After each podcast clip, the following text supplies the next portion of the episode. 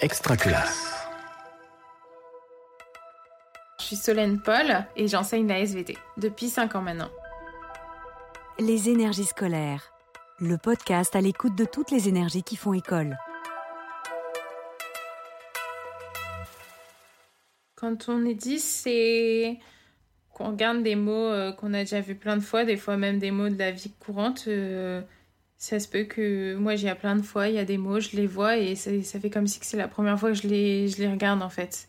Je, je dois les redéchiffrer et puis syllabe par syllabe, comme si je les connaissais pas. Et ça arrive encore plus avec des mots que je vois moins souvent. Et, euh, et ça, c'est difficile.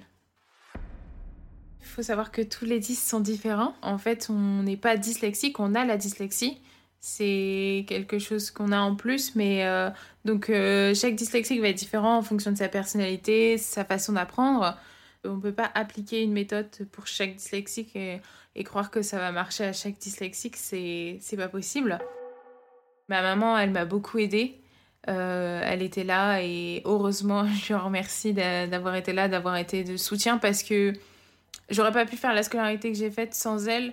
Il y a plein de fois où elle allait voir mon directeur euh, du collège en leur disant mais je comprends pas, euh, vous laissez pas dire temps à ma fille, euh, mais quand il y a une personne en fauteuil roulant, vous lui laissez de l'espace pour qu'elle puisse passer.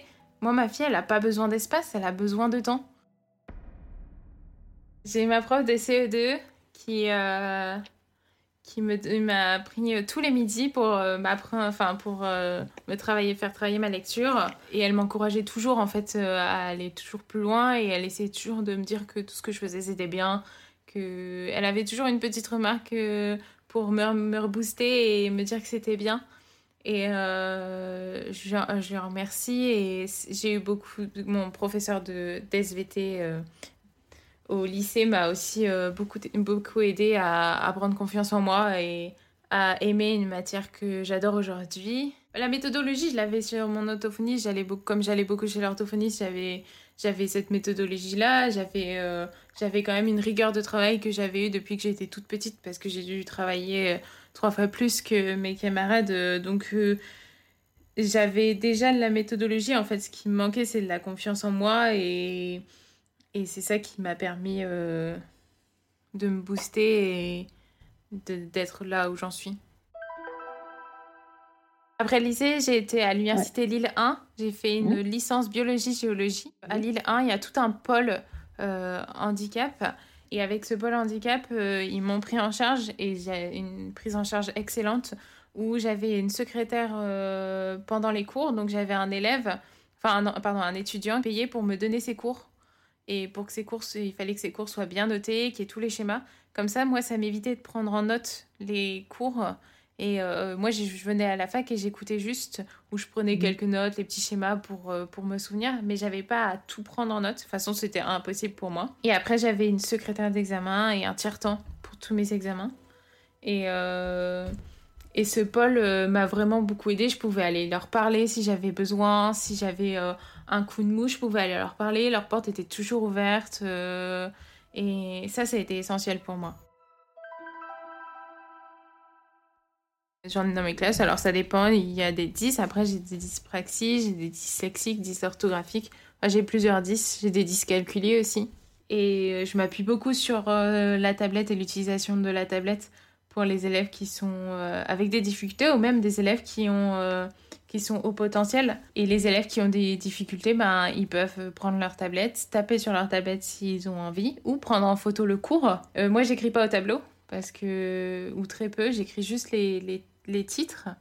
Et comme je construis le cours avec mes élèves j'ai pas de trame euh, toute tracée à l'avance. Donc j'écris pas au tableau. Mes élèves sont au courant dès le début de l'année et quand euh, on est dans une grosse partie et qu'il y a quelque chose d'important, c'est un élève qui va projeter sa tablette et qui va écrire sur sa tablette pour le, reste de la classe. Maintenant, on a plein de logiciels qui, qui font corriger nos fautes, donc euh, ça marche très bien.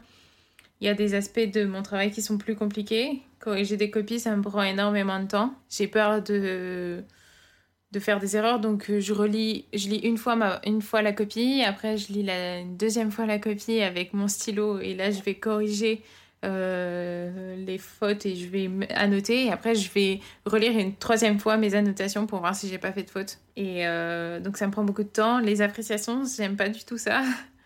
En fait, tout ce qui est écrit, ça va être difficile pour moi. Faire des mails, ça va être. Euh, je vais mettre beaucoup plus de temps, euh, ça va me fatiguer. Mais à part ça, tout l'aspect de mon, de mon travail, j'adore être en classe, être en lien avec les élèves et même en lien avec les parents. Euh, je trouve ça très intéressant de pouvoir construire euh, avec les parents euh, une relation ensemble pour l'élève. Je trouve ça important qu'on soit une équipe pour pouvoir guider l'élève. Et encore plus quand les élèves sont dyslexiques, il est, il, est, important, je trouve, de pouvoir communiquer avec les parents. Et les parents sont Généralement, le courant passe bien et on arrive à avoir une bonne communication parce que, comme mes élèves, euh, je leur dis dès le début de l'année que je suis dyslexique et dysorthographique. Euh, généralement, les parents sont au courant dès le soir que je le suis. Et, euh, et donc, il y a des parents qui viennent me voir pour me, pour me demander des conseils et me demander s'ils font bien leur. s'ils sont bien dans leur rôle de parents. Et... Parce que des fois, c'est sûr que c'est difficile d'accompagner un enfant avec des difficultés. Des fois, on a, ça met du temps, on a du, mal à voir les progrès alors qu'il y en a, mais comme les progrès sont pas nombreux ou qu'ils prennent du temps, euh, les parents se, peuvent aussi se démotiver.